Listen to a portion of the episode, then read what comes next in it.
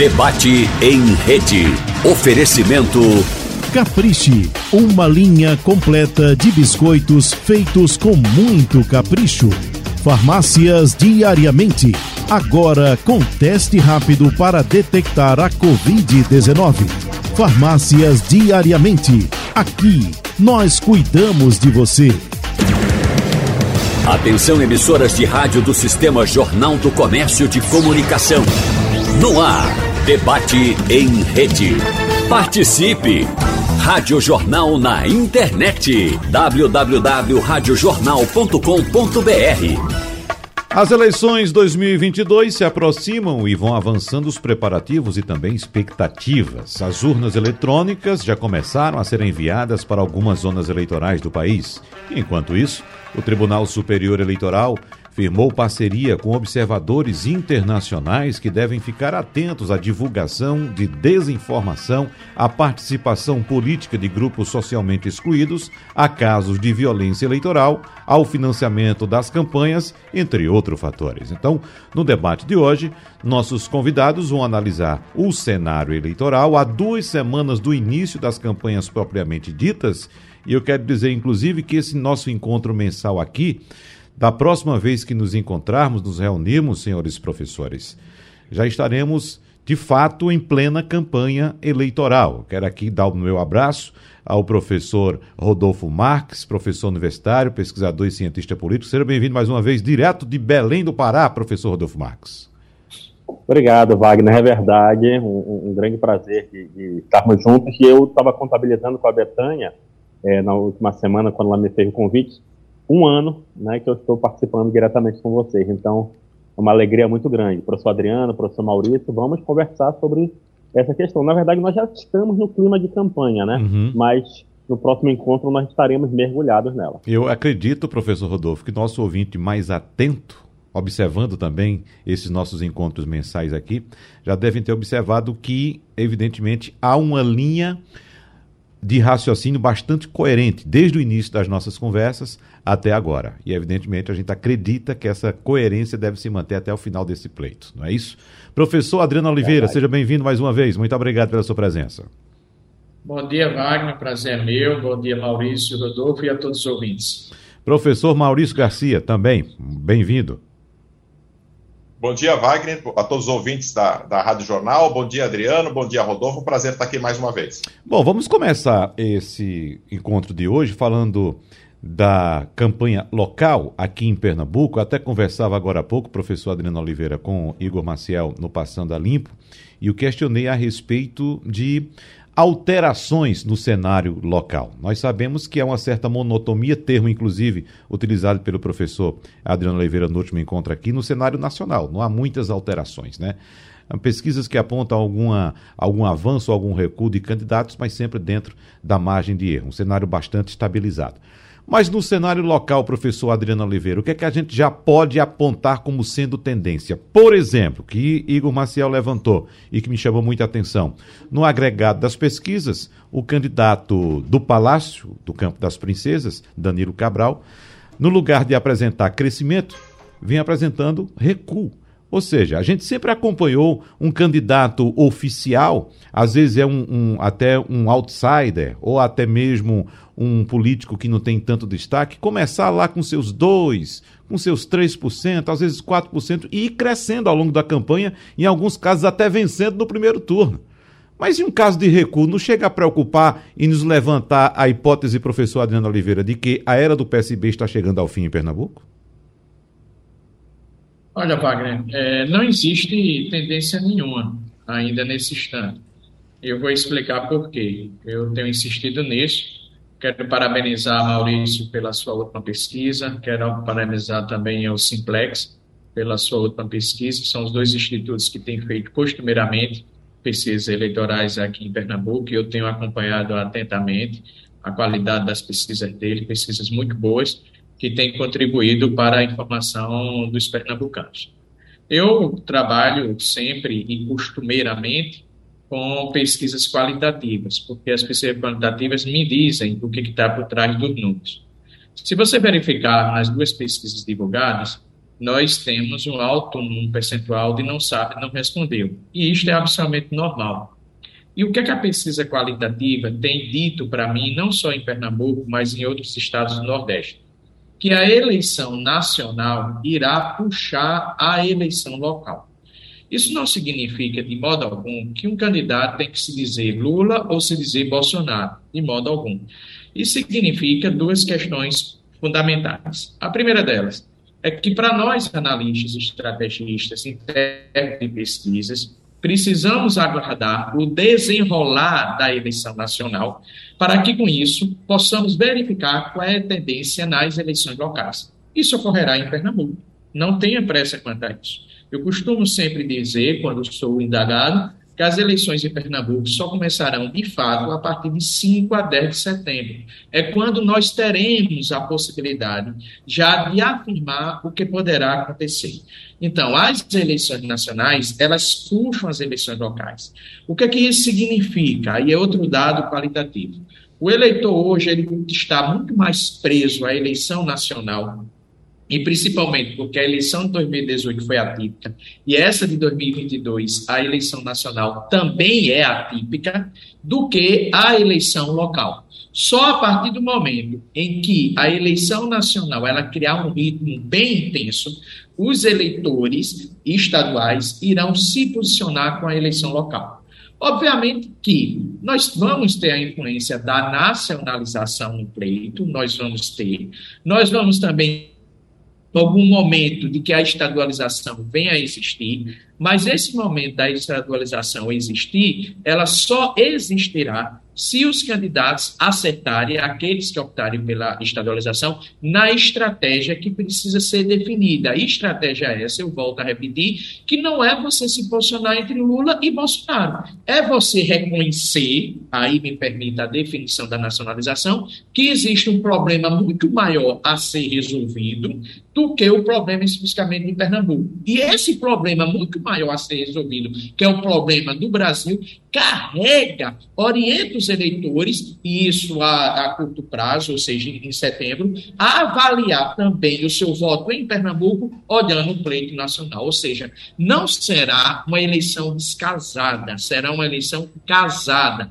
Mas esse casamento não será entre eu sou Lula, eu sou Bolsonaro. Quem pensa assim, ao meu ver, está equivocado e as pesquisas qualitativas não mostram isso. Então, não existe ainda nenhuma tendência para a eleição em Pernambuco. Eu trabalho, me permita, Wagner, com três cenários hoje. O cenário hoje inicial é um candidato, ou Marília ou Danilo, no segundo turno, contra o candidato Anso Ferreira.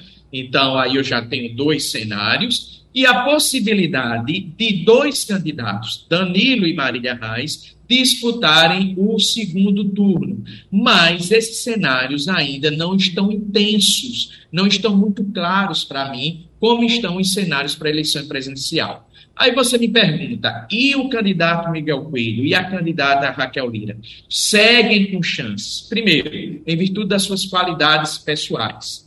Em segundo lugar, porque existem estratégias que eles podem apresentar, se eles assim acertarem na estratégia, que possa fazer com que a, eles venham a conseguir superar algum desses três candidatos que estão atrelados à eleição nacional: Danilo, Marília e Anderson Ferreira. Mas há um outro dado, Wagner, para eu encerrar a minha fala. Eu prevejo, e me parece que essa é a solução, é a estratégia ótima para um dos candidatos em disputa, uma campanha extremamente bélica, uma campanha extremamente desconstrutiva. O que é que isso significa? E isto é uma hipótese de que se o outro que for é, é, é, é apanhado numa campanha extremamente desconstrutiva reagir, nós poderemos ter aquilo que eu chamo de uma explosão. E diante dessa explosão, poderá sobrar votos para aqueles candidatos que hoje não estão sendo colocados como favoritos, em virtude do não funcionamento do nacional, quais sejam Mari, é, Raquel Lira e Miguel Coelho. Uhum. Professor Rodolfo Marques, o professor Adriano Oliveira fez uma explanação bastante abrangente a respeito dos estados. Eu queria que o senhor trouxesse as suas impressões acerca de Pernambuco, mas, claro, traga também informações da eleição no Pará. É, a minha a percepção, obviamente, né, que eu acompanho muito mais com o professor Adriano, o professor Maurício, mas a minha percepção é exatamente essa. E eu vejo até uma similaridade, por exemplo, com o caso de Minas Gerais. Na né? Minas Gerais, as pesquisas indicam, por exemplo, o atual governador Romeu Zema é, com índices próximos de vencer a eleição no primeiro turno. O Alexandre Calil, que está no mesmo palanque do presidente Lula, né, é, tem o apoio do presidente Lula atrás, ainda bastante atrás, só que você tem lá mais de 50% dos eleitores que ainda não decidiram o seu voto. Né? Então, o cenário de Pernambuco, eu acho que se assemelha, de certa forma, ao cenário de Pernambuco nessa questão. Todos os cinco principais candidatos em Pernambuco têm potencial para crescimento. Por esse nível de indecisão, gente trabalha muito com uma categoria, com uma categoria no marketing político, marketing eleitoral, que é a questão do recall, que é a lembrança sobre o candidato, né, a lembrança sobre aquele que pleiteia aquele determinado cargo.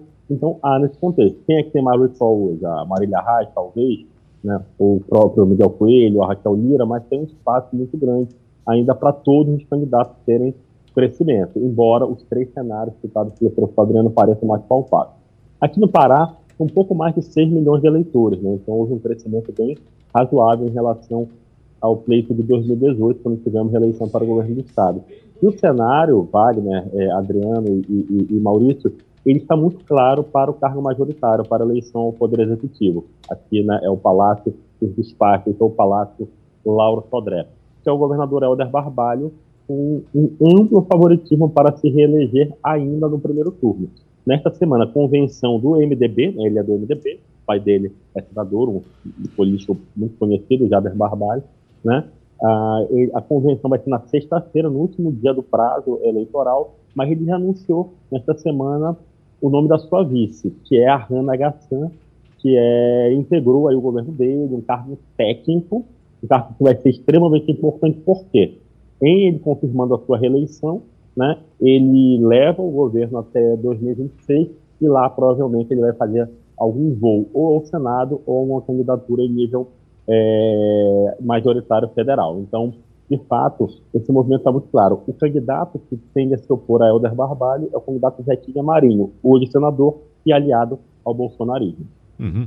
Professor Maurício Garcia, vamos detalhar sua pesquisa, essa pesquisa que foi citada pelo professor Adriano Oliveira e suas impressões também a respeito da eleição em Pernambuco. Seu microfone. Já é a terceira. Agora, ok, tá ok, tá ok, tá ok, vamos lá. Ok, tá ok, ok.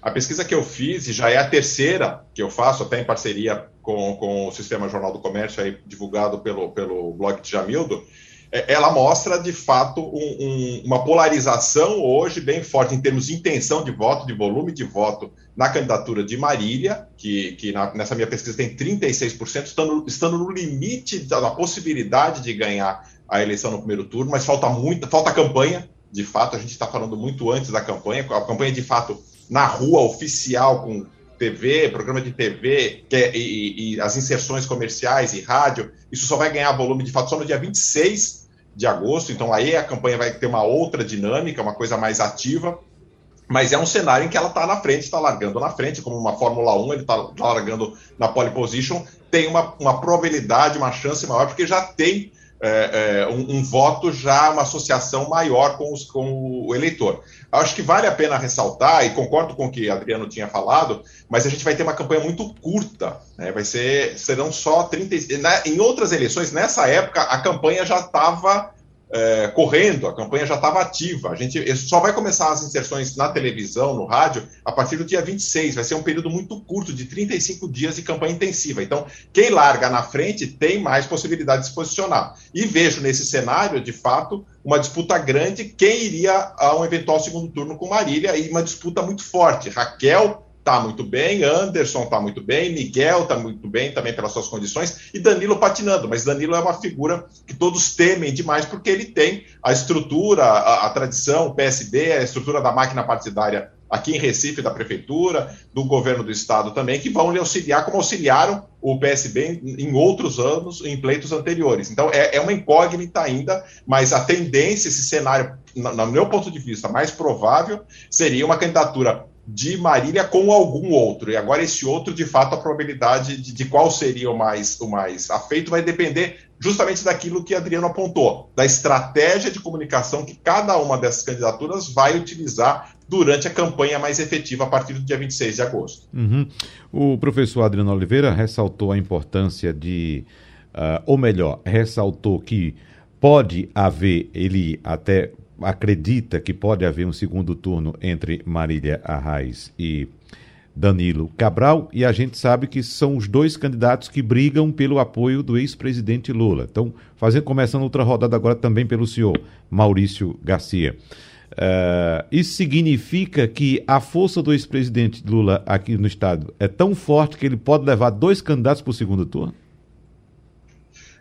Sim, sim, sim. Até a gente tem visto, e, e, se, a gente, se a gente levar dentro desse posicionamento ideológico, por exemplo, a disputa para a prefeitura de Recife, a maior cidade do estado, nas últimas eleições, foi entre dois nomes um do PT e outro, Marília no PT à época, e, e João Campos do PSB, que hoje, PSB que é que primos, que né? compõe, né? e, que com, primos e, e, que, e que hoje compõe a chapa presidencial. Alckmin está no PSB e Lula no PT. Então, é, não, é, não seria nenhuma surpresa esse tipo de, de coisa, até porque na disputa no, em Pernambuco, Lula está bem à frente de, de Bolsonaro. Claro que, até pensando de uma forma maior, a, a, o acirramento da campanha presidencial nacional e aquilo que Adriano falou, e eu concordo plenamente com ele, acho que com certeza vai ter essa contaminação, vai ter essa influência do voto, é, mas na, no ponto final da decisão, de fato, é o que vai ser feito aqui em Pernambuco, que vai decidir para o eleitor se vai, decidir, se vai votar nesse candidato ou naquele. Então, um candidato mais alinhado com o Bolsonaro, que é o que a gente tem explicitamente Anderson, mas a gente tem que lembrar que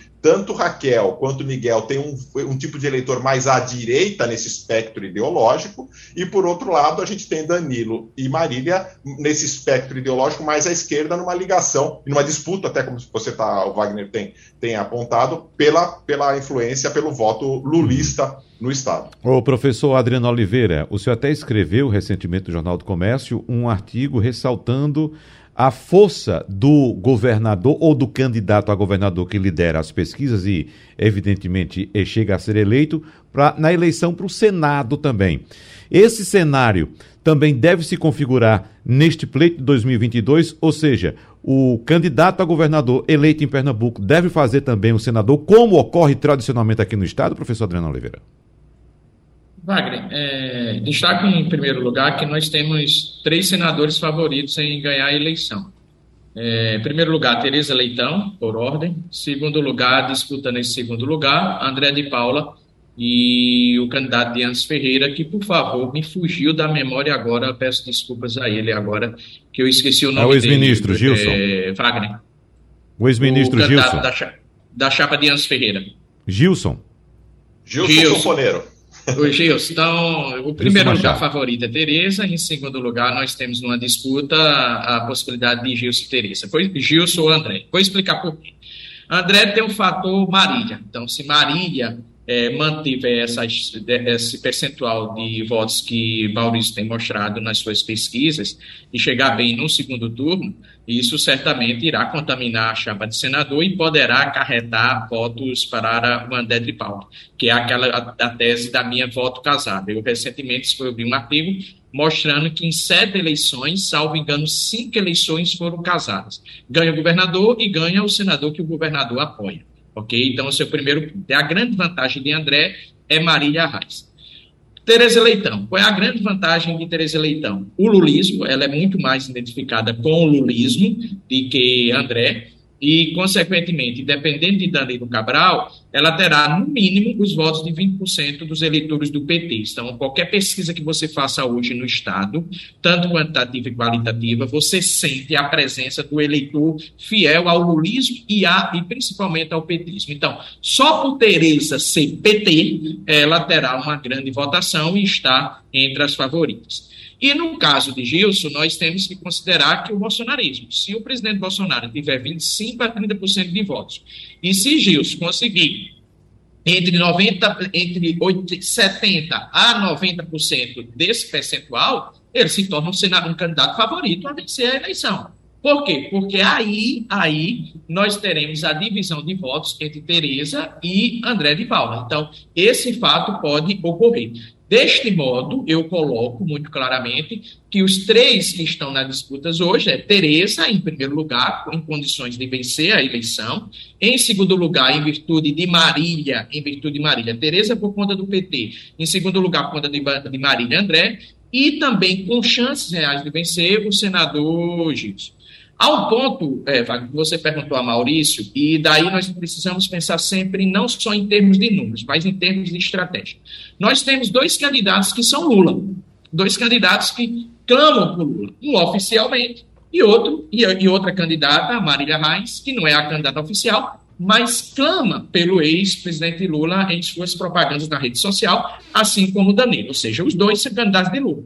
Há um ponto que nós precisamos observar. Em dado momento da campanha, o eleitor vai dizer assim: ora, tudo bem, você é o candidato de Lula, mas por que eu vou votar em você e não em Maria? O outro eleitor vai dizer: ah, tudo bem, você, Marília, é a candidata de Lula, mas por que eu vou votar em você e não em Danilo? Ou seja, em dado momento, eles vão precisar dizer por que um deve ter o voto melhor do que o outro, já que ambos são candidatos de Lula. E isso precisará ser feito. E se faz como? Com estratégia eleitoral. Se não ocorrer essa diferenciação, esse discurso de eu sou de Lula, eu sou de Lula, eu sou de Lula, ele vai terminar sendo o quê? Enjoativo. E política, e marco político, nós sabemos. Políticos precisam de posicionamentos claros para que isso sirva de atalho para a tomada de decisão do eleitor. Professor Rodolfo Marques, essa tradição de o governador eleger também o senador ocorre também no Pará? É assim também?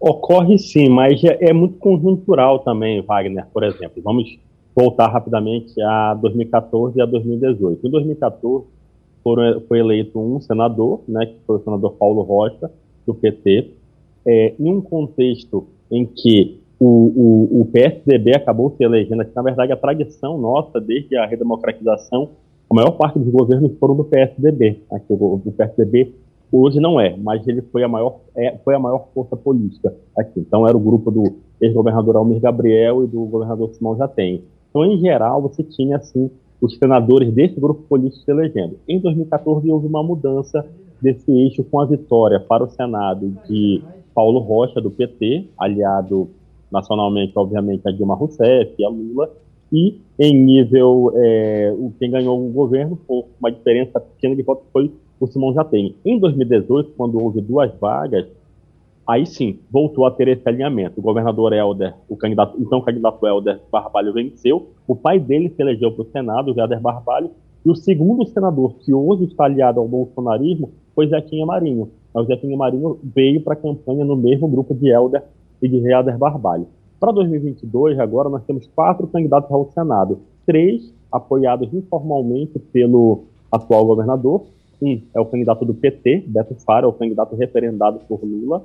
Outro é o candidato... É, o, o candidato bolsonarista é o candidato Mário Couto Filho, que já foi senador da República e mais outros dois que estão na base de, de, de Helder Barbalho. Fernando Flecha Ribeiro, que também já foi senador, e também Manuel Pioneiro, que foi prefeito de Ananindeua. Ananindeua é o segundo maior colégio eleitoral, é a cidade que é, é conurbada com Belém, aqui na região metropolitana. Então, se fala muito disso. Se efetivamente o governador Helder declarar o voto em um dos três, ou Beto Faro, ou é, Manuel Pioneiro, ou Fernando Flecha Ribeiro, esse candidato tenha a ter uma vantagem. Mas o cenário para o Senado ainda está muito em aberto, embora uhum. essa chancela do governador de fato seja muito importante. Professor Maurício Garcia, o que é que os seus números dizem em relação à, à eleição para o Senado em Pernambuco?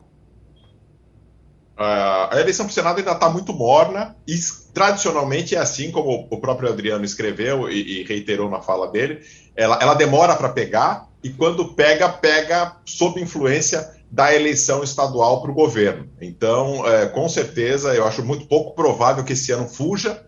É, em 2018, que tinha tudo para fugir, porque foi uma eleição atípica, não mudou, né? Porque o candidato vitorioso, Paulo Câmara, elegeu seus dois candidatos, Jarbas e Humberto Costa. Humberto Costa naquela, naquela oportunidade. Nessa, é, tende a se repetir isso, é uma tendência.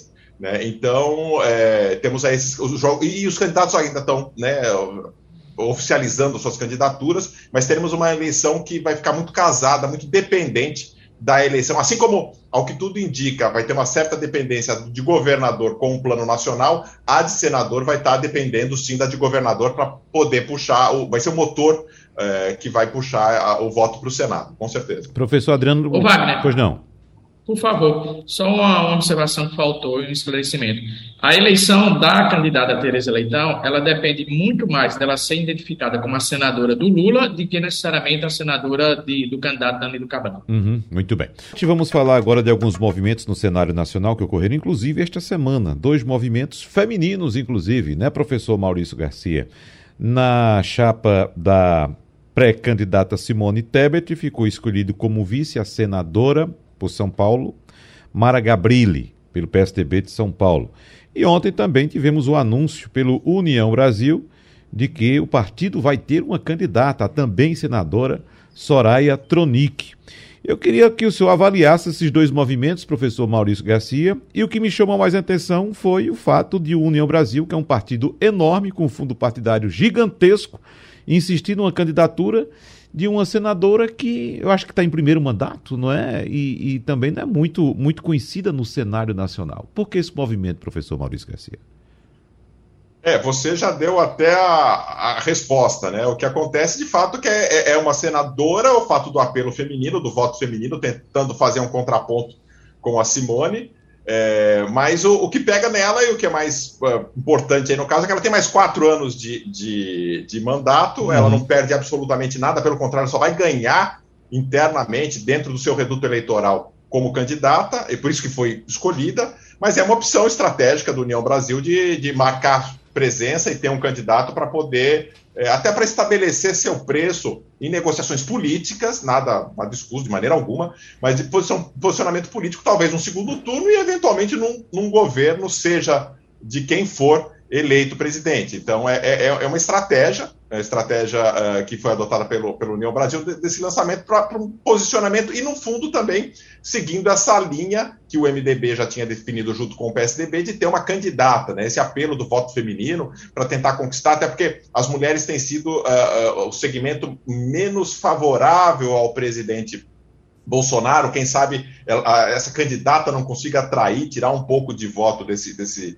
a, a, a conquistar esse eleitor é, que, essa leitora, né, no caso que está que tá indecisa, que é o maior, o maior, número de indecisão entre as mulheres do que entre os homens, é uma estratégia, né, mas acho pouco na prática, eu acho que é absolutamente impossível que seja Simone Tebet, seja Soraya, tenham condições de ameaçar essa polarização eleitoral que está tendo entre Bolsonaro e Lula. Uhum. Professor Rodolfo Marques, vamos avaliar também esse movimento que eu fico ainda com dúvidas. Eu até citei aqui essa semana no, no, no Passando a professor Rodolfo Marques, que nem toda candidatura entra no jogo eleitoral para vencer a eleição. Tem outros objetivos também, e eu fui questionado até por algumas pessoas, mas como é que você diz que um candidato entra numa disputa para não ganhar, para perder? Bom, não disse que não é para perder, que é para perder especificamente. Ele sabe que vai perder, mas é porque ele tem outros objetivos, professor Rodolfo Marques. É, e um dos objetivos, Wagner, pode ser exatamente isso que o professor Maurício falou, essa questão da, da publicização, né? É, o fato de você ter uma vitrine para poder desenvolver ou desempenhar, né? Por exemplo, o, o, o União Brasil, candidato a senadora Soraya, no Brasil vai ter bastante tempo de televisão, né? Ele é a fusão é, do, do PSL com o Democratas. Então, um enorme fundo partidário, uma grande máquina partidária, lembrando que o então PSL, em 2018, formou a segunda bancada na Câmara dos Deputados. Claro que naquele rompimento com o bolsonarismo, com Jair Bolsonaro, em verdade, acabou havendo uma diminuição, mas continua sendo uma estrutura muito grande. Né? Houve inicialmente a candidatura do Luciano Bivar, que teria esse mesmo objetivo, né? o Luciano Bivar, já foi deputado federal, deve, né? ele é de Pernambuco, né? ele deve novamente ter é, é, esse objetivo e acaba sendo uma barganha. Né? Então, um governo que vencer, eventualmente discutir uma base de apoio no Congresso Nacional, ou algo nesse sentido. Sobre a campanha, a, a parceria ali do, do, MDB e o PSDB, né, e temos a questão da, da, formatação também com cidadania, as duas mulheres, a Simone Tebet, nas suas aparições, ela vem falando muito nessa questão né, da, da, da presença feminina, né? E a Mara Gabrilli, ela tem dois componentes bem importantes em relação a isso. Uma é o fato de ser mulher e o outro por é, ter uma bandeira extremamente relevante que é a questão dos portadores de necessidades especiais. Né? Então, Hoje você tem cerca de 6 milhões de brasileiros que estão é, nesse tipo de categorização, e isso é, é bem importante. Então, uhum. mesmo que nós saibamos que Simone Tebet, que, eh, Mara Gabrilli, Soraya não vão ter uma grande densidade eleitoral, mas elas ganham por participar do pleito, por trazer algumas pautas é, para o debate e também por ganhar maior visibilidade. Agora, professor Rodolfo Marques, ainda, o que chama a atenção também é que são grandes partidos que vão ficar fora do protagonismo dessa eleição. Veja só que estamos falando de MDB, PSDB, União Brasil, ou seja, partidos que estão entrando como se fossem partidos nanicos, somente para compor o quadro eleitoral, professor Rodolfo. Exatamente. O MDB, que em geral né, fortalece muito a questão é, dos governos estaduais e também do Congresso Nacional, o União Brasil, né, a partir da fusão do, do, do, PSL, que foi um fenômeno eleitoral em 2018, e o DEM também vai tentar reforçar, e o Nordeste, por exemplo, é um dos jeitos importantes em relação a isso, e o PSDB ele perdeu muito protagonismo desde 2018, né, com a candidatura malfadada de Geraldo Alckmin. Agora, para 2022, vimos toda a confusão que aconteceu com Eduardo Leite, com João Dória Júnior, renúncia. É, São Paulo, é, PSDB corre o risco real de perder o governo de São Paulo, né? Aqui no Pará, por exemplo, o PSDB perdeu muito espaço, embora seja, tenha sido o partido maior aí nos últimos 20, 25 anos aqui no estado. Então são partidos que, de fato, é, estão mudando o seu projeto, né? Um uhum. projeto que, de repente, fortaleça mais um ou outro governo estadual, mas principalmente uma formatação de bancada no Senado e na Câmara dos Deputados. Em nível majoritário nacional, perderam bastante dimensão. Uhum. Professor Adriano Oliveira, o senhor vislumbra alguma possibilidade de êxito nessas candidaturas femininas, mesmo levando em consideração que as mulheres são a maioria do eleitorado e é essa maioria feminina que rejeita o atual presidente da República, majoritariamente, professor Adriano Oliveira? Olha, Wagner, eu não vejo. Eu não vejo por quê, em virtude de que nenhuma pesquisa trouxe alguma evidência que venha sugerir. E não só eu olho a intenção de voto, isso eu sempre explico, eu converso muito com o Maurício, com o doutor, sobre essa questão. A intenção de voto, ela me importa muito pouco. O que importa para mim é o estado emocional dos eleitores. E esse estado emocional dos eleitores, nas pesquisas qualitativas e também nas pesquisas amplas, que são divulgadas geralmente pelo MDA, Poder 360, Datafolha e Genial Cast, trazem perguntas que revelam o estado emocional dos eleitores. Por exemplo, economia segue sendo o principal problema do Brasil. Por exemplo, você tem um, grande, um alto percentual de eleitores que já estão decididos em que votar. Veja que nós estamos a uma certa distância da, da eleição, 40 dias, mas é tão, essa decisão já está tomada. Nós observamos também que mais de 78% no Datafolha tomaram conhecimento do aumento do auxílio emergencial. Desses 78%, 60% afirma que, que foi por uso eleitoreiro. Ou seja, todos os dados são dados que mostram que a, a, a percepção, o estado emocional dos eleitores é um estado que sugere, que sugere claramente uma disputa entre o presidente Bolsonaro e o ex-presidente Lula, tendo como primeiro como possibilidade o primeiro cenário a vitória de Lula no primeiro turno e o segundo cenário a vitória entre Lula e uma, disputa entre Lula e o presidente Bolsonaro. E aquele terceiro cenário, né, é, é, é que eu sempre insisto, que é a não ocorrência de eleição. Aí nós vamos para a conjuntura agora. O que, é que a conjuntura nos diz? Nós estamos tendo uma economia tumultuada e nós estamos tendo um comportamento do presidente Bolsonaro que gera tumulto. E a expectativa, né, é aquilo que eu tenho dito muito, em minhas observações para os candidatos, que nós temos que esperar setembro chegar, porque quando setembro chegar, nós poderemos ter um grande tumulto nas eleições locais e nas eleições nacionais, que vão precisar, talvez, de um reposicionamento de vários candidatos que hoje não se posicionam em relação à questão nacional. Então, uhum. o estado emocional do eleitor hoje é um estado emocional que, cada vez mais, a cada pesquisa que eu tenho acesso e que faço, me deixa claramente que esse estado emocional é para a polarização. Obviamente que você pode ter o imponderável, né? Você pode ter o cisne negro, pode ter o acaso, e Simone Tebet, ela vinha a ser uma candidata que vem a ter disputa. Só que aí eu volto novamente à tona daquilo que nós abordamos no nosso último debate, que é Simone Tebet, ela prefere ser a candidata nem uma e nem outra. Ora, isso é muito feio, primeiro para a história dela, e segundo, não tem impacto no eleitor. Se vocês sabem que o presidente Lula é forte no Nordeste. Se você sabe que o Lula e Bolsonaro empatam no Sudeste e outro estudo dá uma diferença maior pró-Lula, e o presidente Bolsonaro ele tem uma avaliação negativa, qual seria a escolha de Simone Tebet? Enfrentar o presidente Bolsonaro no primeiro turno. Mas ela não consegue enfrentar. Ontem ela conseguiu falar de Lula e de Bolsonaro. Esqueceu de falar dela. Ou seja, é uma candidata que, respeitosamente, não está mostrando preparo para enfrentar tanto Lula como o presidente Bolsonaro. Uhum. Professor Maurício Garcia, olhando também para os movimentos do, do, presidente Bolsonaro, essa semana tivemos mais polêmicas proferidas pelo presidente. Uh, inicialmente tivemos uma, uma reportagem da Folha de São Paulo apontando informações de bastidores de que o Jair Bolsonaro teme perder a eleição e ser preso. Ontem também ele desferiu fortíssimos golpes verbais contra o presidente da Suprema Corte, Luiz Fux, ataques fortíssimos contra o presidente da Suprema Corte. E no entendimento do senhor, o que é que isso significa? Alguns apontam como sendo já desespero de perdedor. É isso mesmo, professor Maurício Garcia? É, Bolsonaro e, e, e confusões, embate-bocas é, é, quase uma coisa só, né? Ele, ele vive disso e, e, toda a sua administração foi feita com base nisso e até já sua própria campanha foi marcada por isso, por esse enfrentamento sempre muito forte às instituições, essas questões é, que ele defende.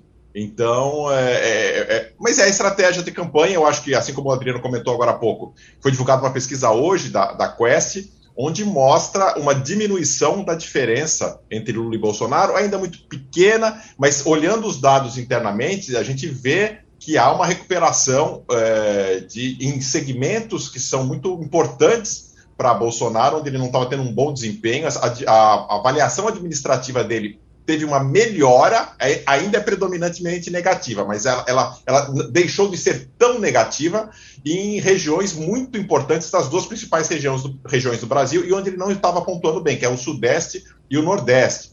É, e ele passa nessa pesquisa da Quest, tem chamado muito atenção, é, pelo fato dele. E a, a Datafolha dava um indicativo, mas não era tão explícita nisso em termos de, de apontamentos de segmentos, e essa da Quest reforçou isso, de uma melhora dele dentro daquele segmento que passa a receber o Auxílio Brasil. Então, a gente vai ter, de fato, como o Adriano comentou, um mês de setembro extremamente. A parte já de agosto, mas setembro será, de fato, o auge de campanha, de uma questão muito pesada, de discussões muito acaloradas, uh, espero que não violentas, mas espero que seja, porque vai ser de fato, vai ser o auge, o clímax da campanha, de fato vai ser o mês de setembro, e o próprio Bolsonaro já chama isso para o início de setembro, no 7 de setembro, outra movimentação pesada em seu favor, então nós teremos é, vamos aguardar cenas dos próximos capítulos, espero que sejam não violentas, mas vai ser uhum. bastante tenso e, e, a campanha, de fato, porque Bolsonaro, de fato, ao que tudo indica pelas últimas pesquisas nacionais divulgadas, tanto Datafolha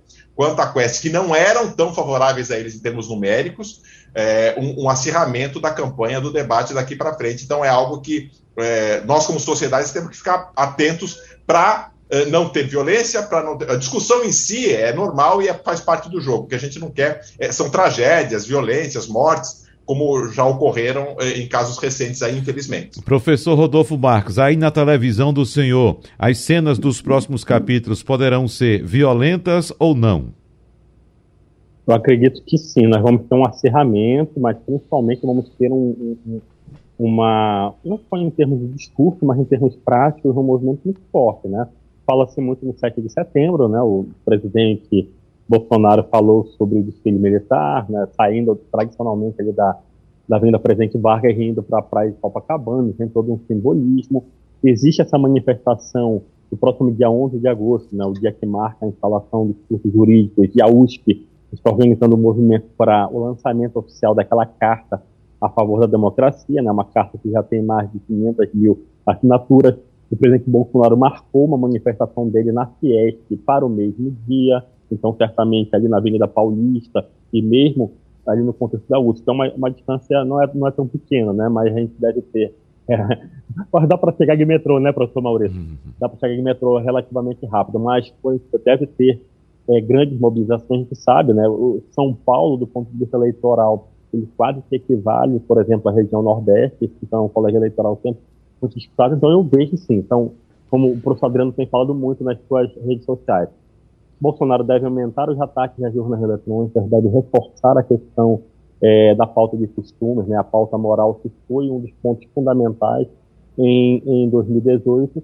e deve aumentar é, de todas as formas a questão é, de reforçar o antipetismo, o antilulismo, bater na tecla da corrupção. A gente deve ter um período muito tenso, mas, reitero, né, como o professor Maurício e o professor Adriano falaram, a gente vai ter um período muito curto. Setembro vai perder bastante, mas quando a gente estalar os dedos, a gente já vai estar vivenciando o primeiro turno das eleições. Para a gente fechar esse bloco e rapidinho, eu, eu peço uh, uh, análises sintéticas agora, por causa do nosso horário comercial, quero trazer outro nome aqui bastante importante, Ciro Gomes.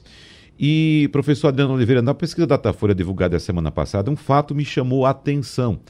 Um recorte de segundo turno aponta Ciro Gomes ganhando do presidente Bolsonaro no segundo turno.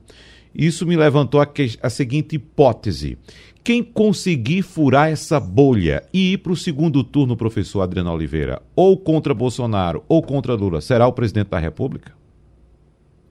Veja, é, é, sua pergunta, ela permite, eu sei que você pediu para ser sucinto, mas é porque hum. vai, não dá para ser sucinto para essa resposta. A sua pergunta, ela mostra como o bolsonarismo ele tem o seu lado, o, o seu lado bom, mas ele tem o seu lado bastante ruim. Então, aqueles, aqueles políticos que se posicionaram, que são candidatos aos governos estaduais e se posicionam pró-Bolsonaro, se o presidente Bolsonaro não vencer a eleição, esses políticos poderão sofrer uma condenação eleitoral por muito tempo. É importante salientar isso. Segundo lugar, o presidente Lula já foi esse, essa pessoa tão rejeitada que poderia perder a eleição para qualquer um, como ocorreu em 2018.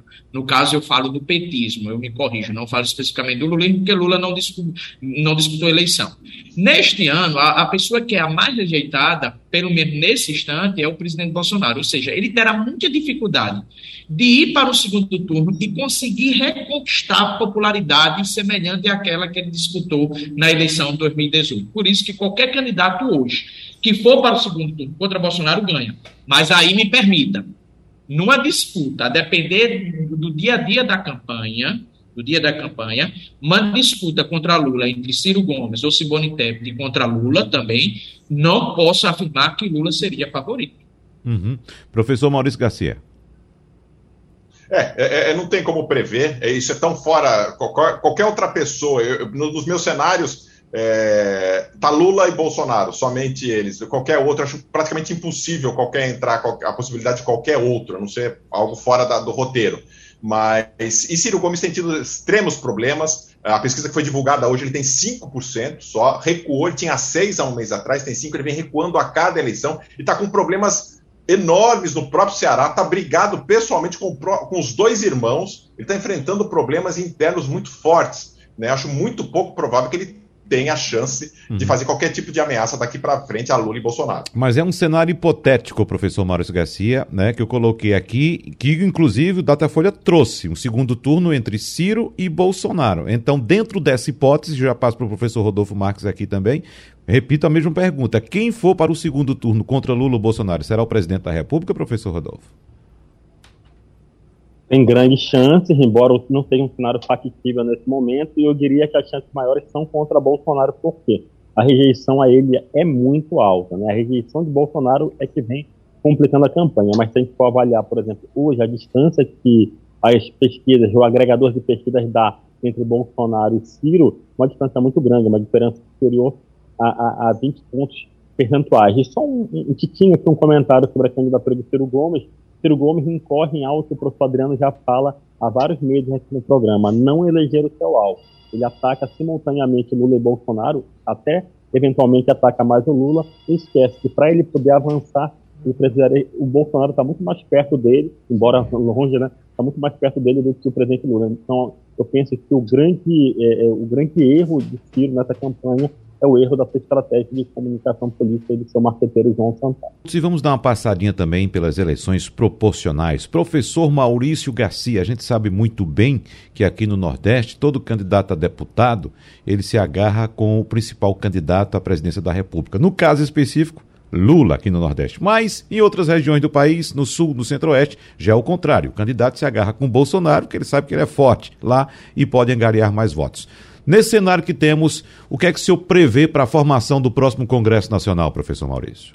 É, aqui em Pernambuco ou nacional? A gente tem que ver, de fato, eu acho que os dois lados estão é, preocupados e querendo é, ter uma base de sustentação boa para o próximo mandato e, e, a gente tem percebido, seja mais à esquerda, mais à direita, essa, esse tipo de preocupação para que não seja a, só a eleição presidencial importante, mas também eleger uma base para que possa dar sustentação é, tanto na Câmara quanto no Senado para aprovação de projetos no, durante o governo, o próximo governo, seja ele qual for.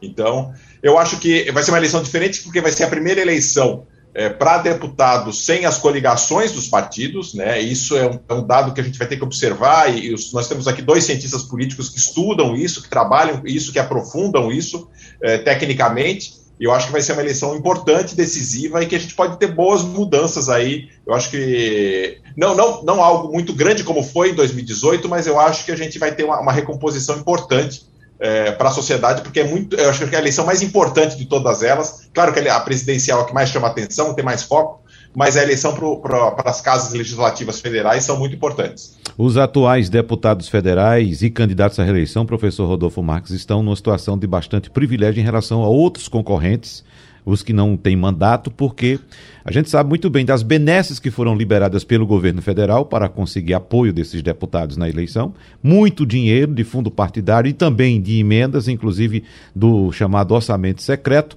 e o senhor vê a possibilidade de renovação desse Congresso Nacional ou ficaremos na mesma, professor Rodolfo?